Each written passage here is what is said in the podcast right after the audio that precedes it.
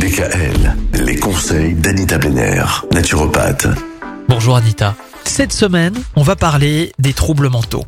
Alors déjà, peut-être une, une différence à faire, c'est important, entre la psychose et la névrose. C'est pas tout à fait la même chose. Non. Alors la psychose et la névrose sont des notions très différentes, quoiqu'elles concernent toutes les deux des troubles du psychisme. Alors d'abord on a la psychose qui se distingue essentiellement de la névrose par le fait que le sujet psychotique n'a pas conscience de ses troubles et qu'il perd contact avec la réalité. Donc une personne présentant un trouble psychotique peut par exemple être convaincue d'être épiée ou suivie Ah ou d'entendre des voix ou avoir l'impression que d'autres personnes manipulent ses pensées. Bon, ça peut ça peut un peu aller loin. Et les trois principales formes de psychose sont constituées donc par la schizophrénie. Alors ça c'est quand on entend des voix, des hallucinations Oui, auditives des hallucinations, oui, aussi. ou visuelles, ce qui arrive souvent euh, fréquemment à Mika d'ailleurs. Euh, Il y, a, il y a également la paranoïa. Ils sont plusieurs. Je sens que ça va être ma fête plusieurs. cette semaine. Il y a la paranoïa et la psychose maniaco-dépressive, ou plus communément appelée les troubles bipolaires. Là, on a tous un petit peu dans notre entourage.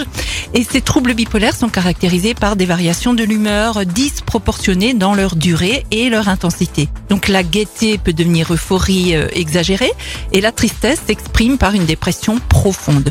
Donc une personne qui souffre d'une psychose fait difficilement la différence entre ce qu'elle perçoit et ce qui est réel, notamment dans la schizophrénie et la paranoïa.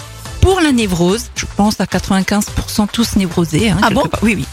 Donc c'est une affection qui est caractérisée par des conflits qui inhibent les conduites sociales et qui s'accompagnent d'une conscience pénible des troubles.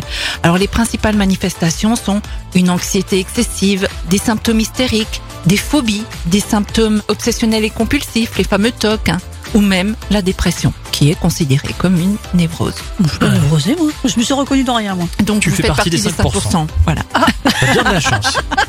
Oui, Mika et moi, on est parfaitement névrosés et on le Ah ouais, oh là, moi parfaitement, oui. Confirmation. Ah bah mince. On continue notre euh, petite euh, liste, notre petit passage en revue des troubles mentaux demain.